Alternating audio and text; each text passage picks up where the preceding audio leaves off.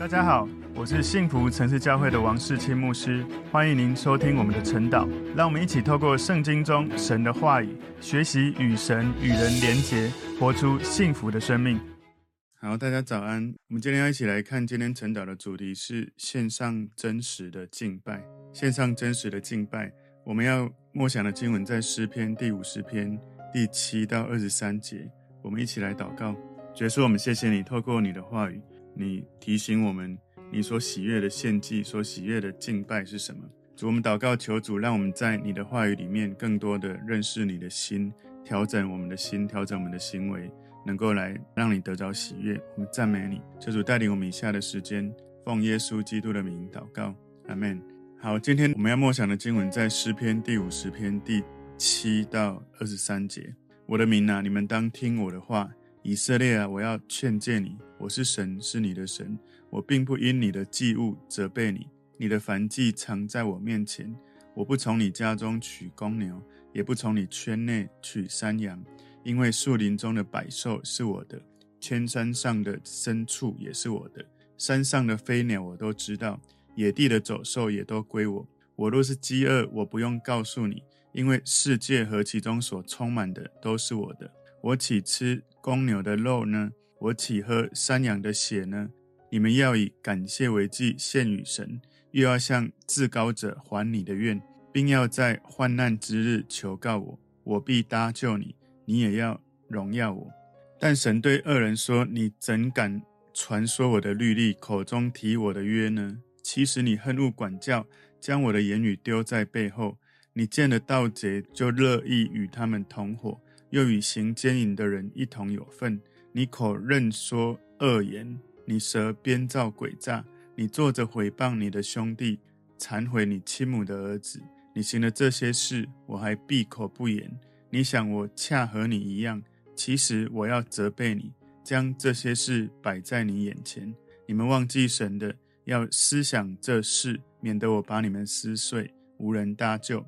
凡以感谢为祭献上的，便是荣耀我；那按正路而行的，我必使他得着我的救恩。这是一个对每一个信耶稣的人，每一个敬拜服侍神的人，非常非常重要的一个提醒的诗篇。今天主题是献上真实的敬拜，献上真实的敬拜。这首诗的这个诗篇上面的标题是写亚萨的诗篇哦。这个是亚萨诗篇，按照诗篇的顺序排列的第一首。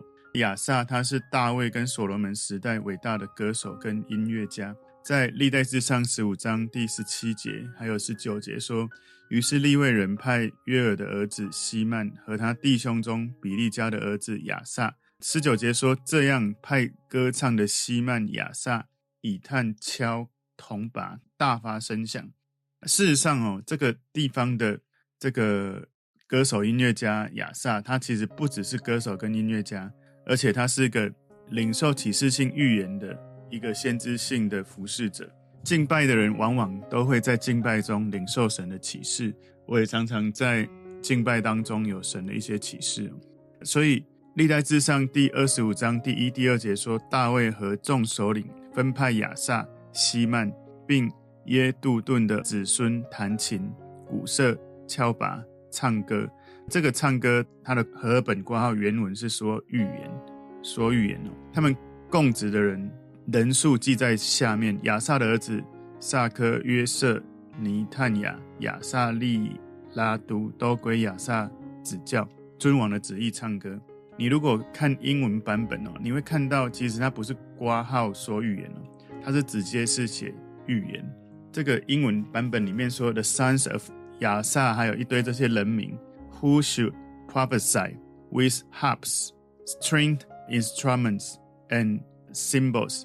这在讲什么呢？这一些人，他们应该 prophesy with，他们应该用这一些乐器，用这一些歌唱的过程 prophesy，也就是预言。他直接讲预言，不是唱歌挂号预言哦。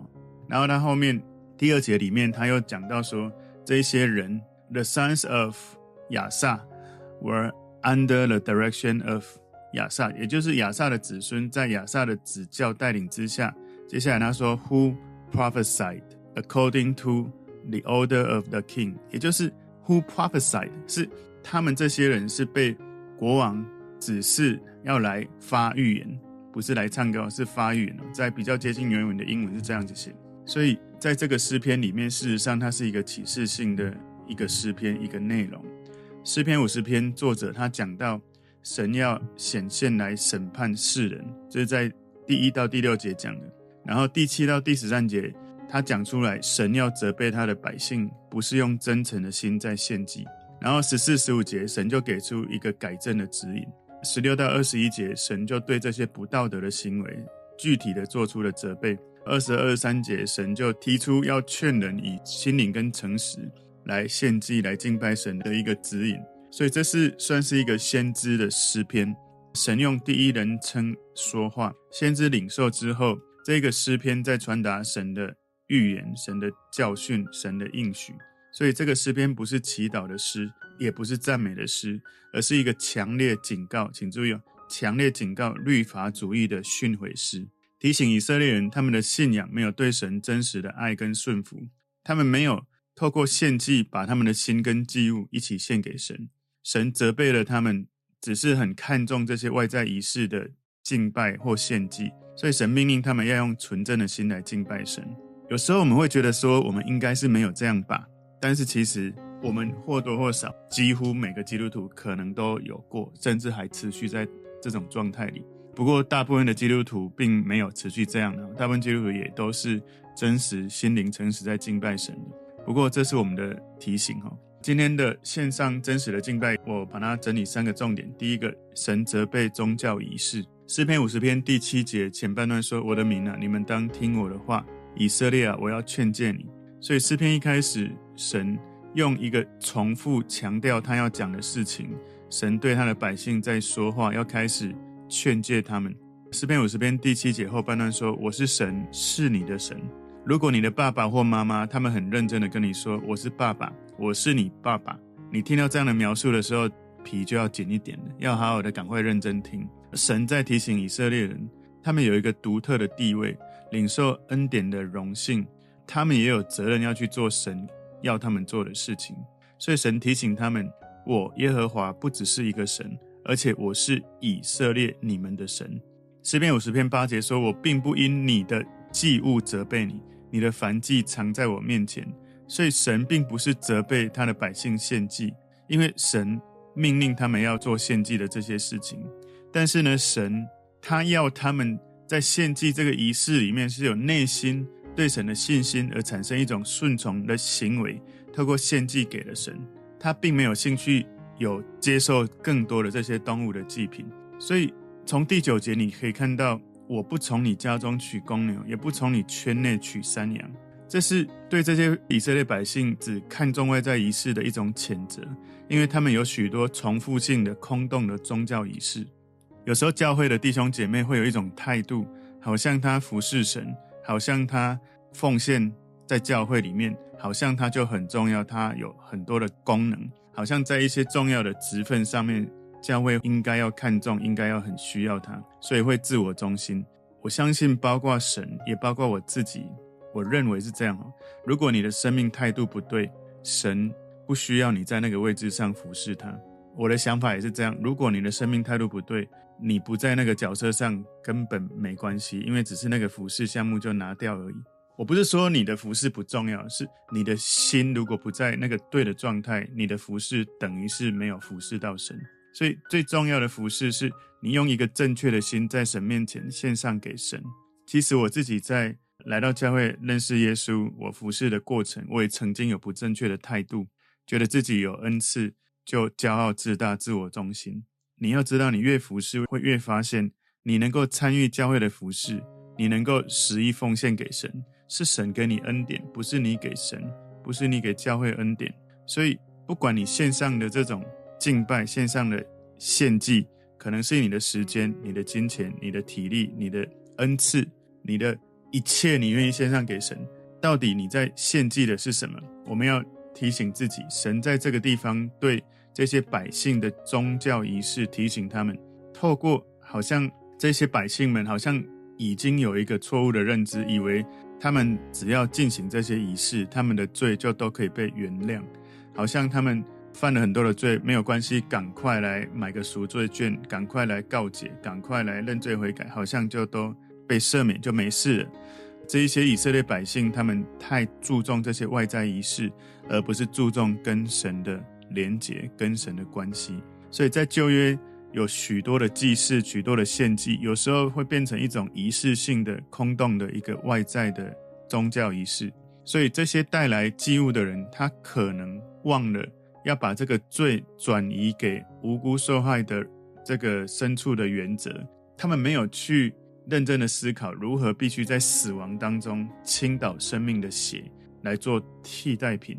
犹太律法他们的献祭是神的命定，而人把焦点摆在这些仪式，而不是在神的身上。所以这些人带着祭物来。但是呢，他们就以为这个仪式过了之后，他的罪就没事了，而不是在献祭的过程认罪悔改，然后跟神交流。但是人如果只是把焦点放在仪式，而不是在神的身上，那么他的献祭神根本不看。也就是我们不管给神时间、体力、恩赐、金钱，任何的献上，如果我们不是焦点在跟神连结，而是好像我们做了这个，我们自己就觉得自己好像还不错，我们就。只是在做仪式的，所以在新约开始，新约之下的信徒不用再用动物来提供出来当祭品，因为耶稣献祭之后，新约最伟大的祭司耶稣他已经成为最完美的祭物了。不过呢，在新约之后，许多的基督徒有一些试探哦，什么试探？就是他们在灵性上重复的在做许多他觉得有做的事，而没有去做一件事，就是。单纯真实的爱神、敬拜神，什么意思呢？我稍微再解释多一点，大家应该更明白。就是有一些弟兄姐妹，他们看重仪式比跟神的关系更重要。有许多的基督徒会跟我说：“牧师，我有来主日聚会，我有在家里自己每个礼拜，甚至有时候每天都守圣餐。”我遵守了十一奉献，我参与了各种的服事。为什么我灵里面这么枯干？为什么我感觉不到神？为什么我听不到神对我说话？当然有很多可能的原因了，我也没有说唯一原因是这样。但是有一个常见的原因，是因为我们在做这一切献上，好像牺牲或者献祭或者敬拜神，其实我们在做的不是跟神建立关系，而是跟你想要的目标建立关系。我举个例子来说好了。有些人在敬拜，是在敬拜敬拜这件事，而不是在敬拜神。排到他服侍他才出现，在敬拜的时候很在意自己的歌声或者是技巧，然后非常拘泥那些很小的事，而忽略了跟神的关系、跟人的关系。所以有时候最容易让人骄傲的是，你是一个敬拜的主领，或者是你在某个服侍技巧上非常有恩赐的人。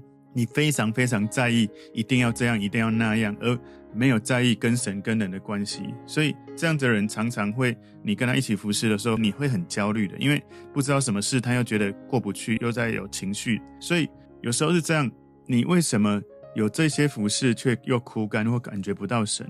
有一个常见的原因，是因为我们在跟我们想要的目标建立关系，而那个目标不是神。我们想要让人家看到我们做的还不错，我们想要让人家知道我们很敬虔，我们想要让人家知道我们点点点，但是却不是我们想要让神知道，我单纯想要让他开心，没有人知道没有关系。所以常常这样子心态的人，只有排到服饰才来聚会，或者有其他自己觉得重要的事情跟主日冲突，那就把主日聚会排掉了，就先放着。如果你是一年，可能真的有时候。很不容易调掉，可能一次或两次，一年一次或两次，真的不得不一定要在主日去做这件事情，你就不是常常哈。但是如果一年当中，你有一两个月都没有来亲近神，没有来主日，代表亲近神只是一个选项，不是你生命里面的优先。有的人是一年只来一两个月，有的人是一年只来一两次，可能像复活节啊、圣诞节，或者有人受洗，或者有一个重要的日子才来。当然，你就要去思考。当我们嘴巴在说“我相信耶稣，我是基督徒”，但是我心里真的让神当神吗？如果你一整年只来一两次，或是只来一两个月，或者是一年有一两个月在请假，事实上你没有让神当你的优先。所以，神对他的百姓的期待是什么？神对他百姓是要期待他们要持续稳定，用信心来跟随神，有时候你会觉得哇，可是我很忙，我有很多事，或者是我点点点，代表那些事比神在你生命中更优先。我只能说，这个就是你的选择跟优先哦。我们必须要非常认真积极，避免进入一种情况，就是用宗教仪式来亲近神。这是法利赛人的罪，有一些基督徒也犯了这样的罪，用很多的血气，他们觉得他们已经服侍了神，他也有奉献啊，他也偶尔有来聚会啊，他也愿意看圣经啊，他们一直好像觉得自己有参与在教会。不过呢，他们只有做外在行为，不是内心真正的降服顺服神。他们觉得他们已经有服侍了，有祷告了，有奉献了，有做该做的义务了。但是只是在他自己的行程里面，他觉得用他的方式，而不是用圣经教导的方式。所以诗篇五十篇九节说：“我不从你家中取公牛，也不从你圈内取山羊。”你如果看英文，他说：“I will not take a bull。” From your house，他说：“你家连一只牛我都不会跟你要，nor goats，包含那些山羊，一只我也不会跟你拿。你看哦，如果你的态度不对，神宁可一个都不要。就是你如果态度不对，你在那个恩赐上的服侍，你在给神那个时间，你在奉献给神的钱，你在给神的任何的一切，神一个都不要。其实我的心态也是这样哦。如果一个人的态度不对，我真的觉得。”神真的不缺你献上给他的那个献祭，任何的东西。诗篇五十篇第十节说：“因为树林中的百兽是我的，千山上的牲畜也是我的。”事实上，基督教的神根本不需要人透过献祭给神他肉吃，仪式是让神很厌恶的。你知道，如果神饿了，他根本不需要告诉人，他不用拜托人来拜他，因为世界一切的东西都是属神的。如果你向神献祭的时候，不代表说你好像给了神他所没有的东西，不是因为神很需要你的服侍，不是因为神很需要你的金钱，不是因为神很需要你的恩赐，不是因为神很需要你的时间。传统的我们在信仰里面哦，当然我自己的经验是这样，就是我们烧香拜拜，好像从阳间烧了这些，拜了这些东西，过渡这些物资到了阴间给他们用，给他们吃。但基督教的信仰告诉我们。我们的献祭牺牲，其实是神为了我们的祝福，不是神需要我们，是我们需要神，所以我们来献祭，是为了我们这些百姓，所以我们献祭的过程，神伟大的本质会进到我们的生命，祝福我们，不是神需要我们透过这些献祭，他才能得到他的需要，完全不是。如果我们的内心不是真诚给神，我们外在一切的宗教仪式就没有任何的用处。所以会有很多人会纳闷，我做了这一切，为什么神没有回应我？但是你没有发现，你的神并不是耶稣基督，而是献祭这个活动。所以所有的这个祭物在献上之前，本来就都是属于神的，不是因为需要你献上才成为他的，是你献上的时候，你的心属于他的时候，你才从神得到你难以想象的祝福。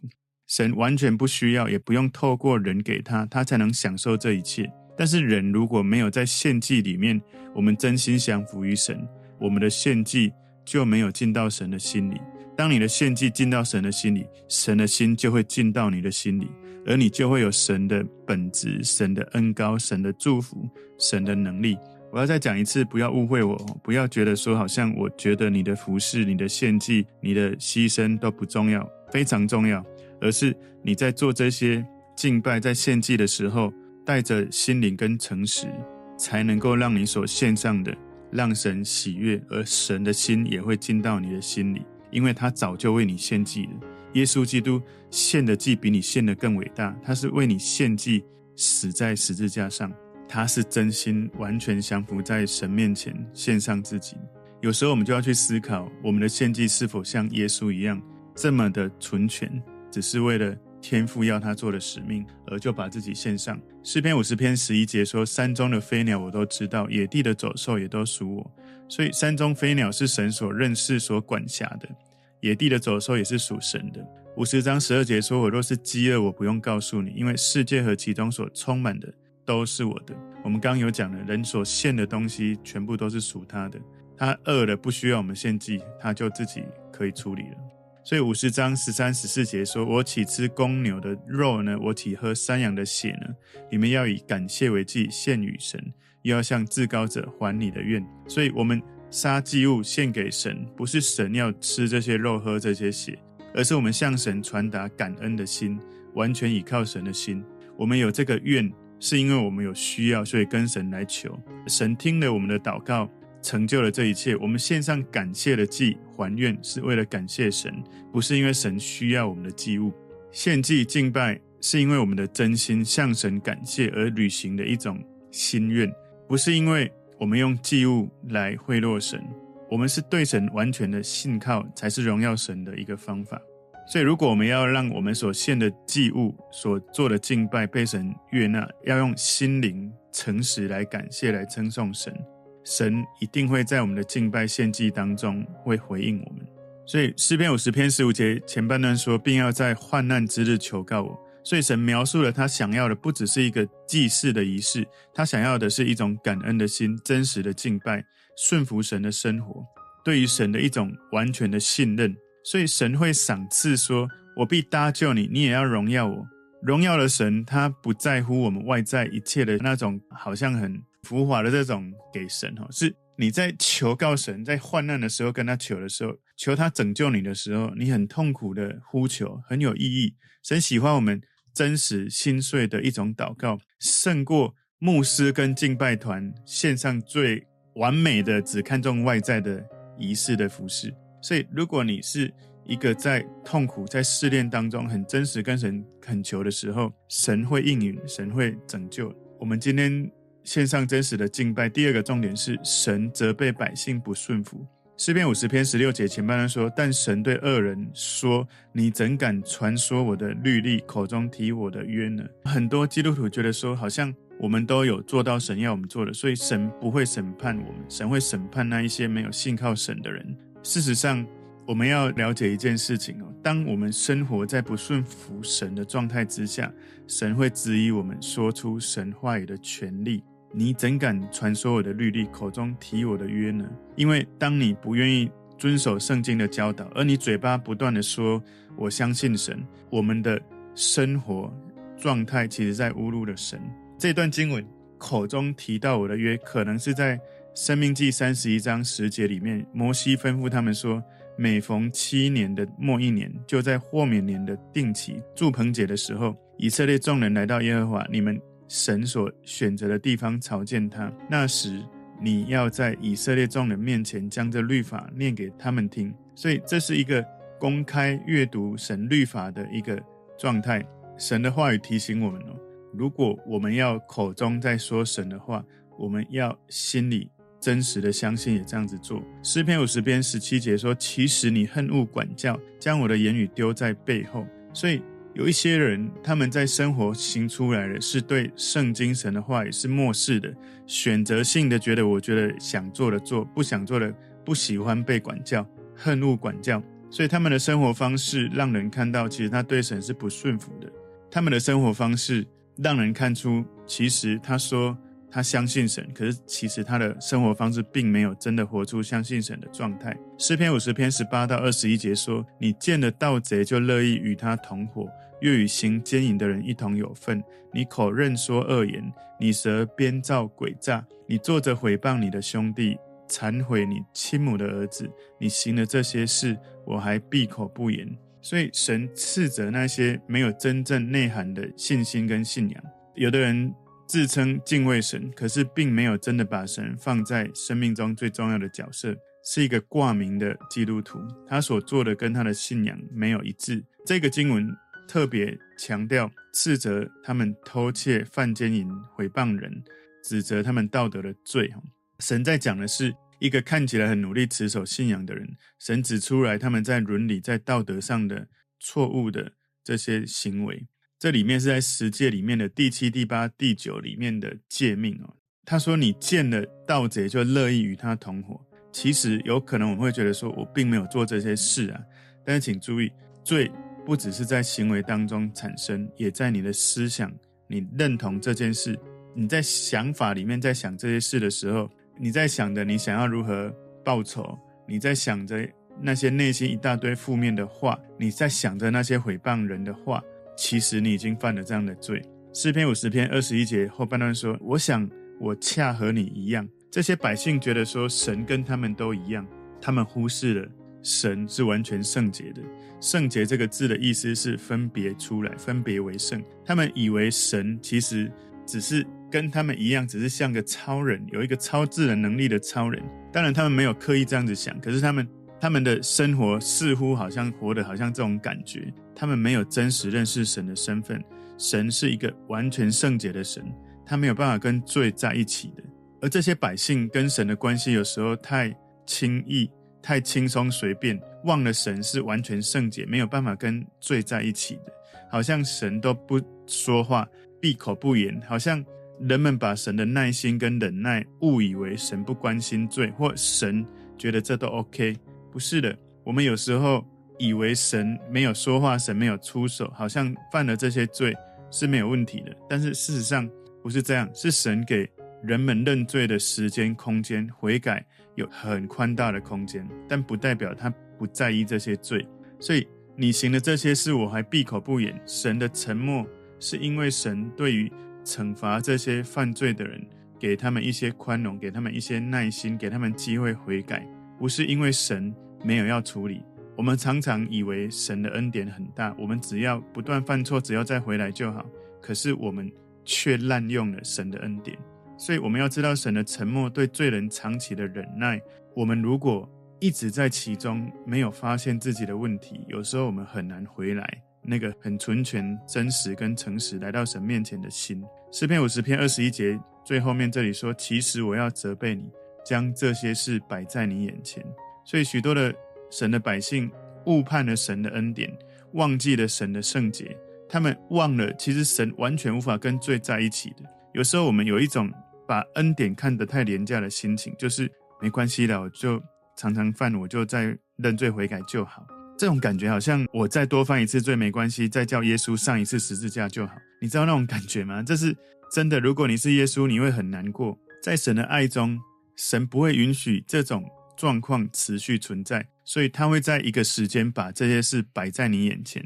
如果我们的生活、我们的生命，我们感觉到有一些失控，我们感觉到神允许有一些事情发生，我们一定要记得要提醒自己，不要继续这样子下去了，要真的真实的改变。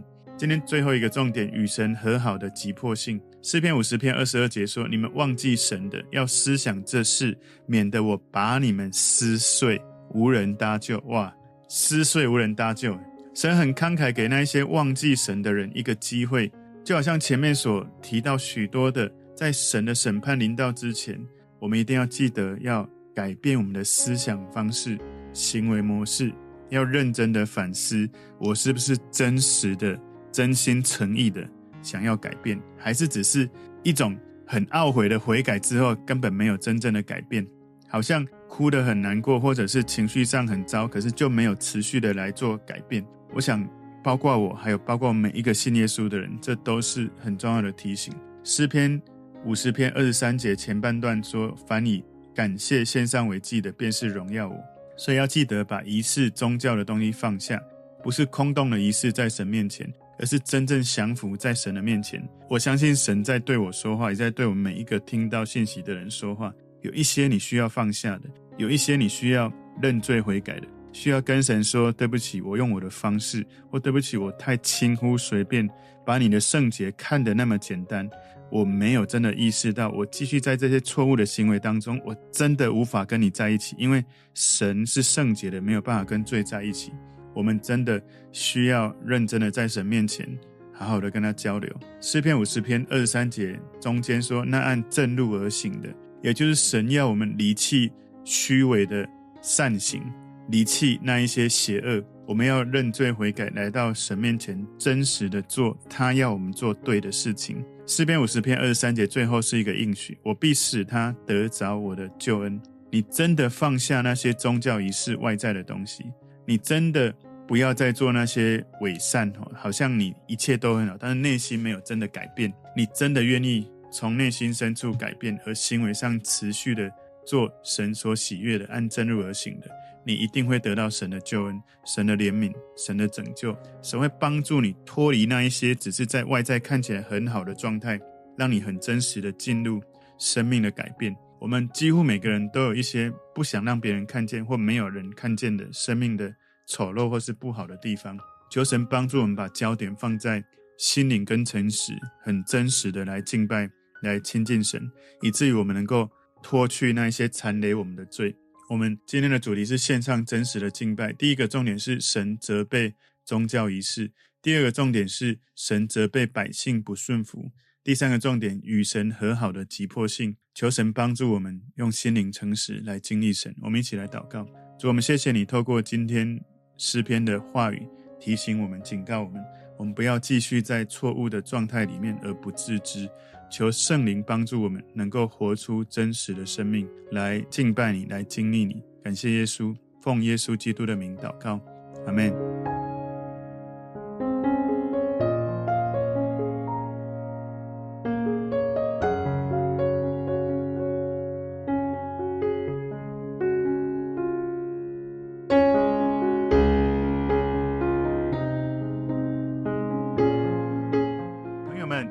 信息对您有帮助，请您在影片下方按赞、留言，并分享给您的朋友，分享在您的 IG、Facebook、Line 或者其他的社群媒体上面，来祝福您的朋友。当然，也别忘了订阅我们的频道和开启小铃铛，这样您就可以收到我们最新的影片通知哦。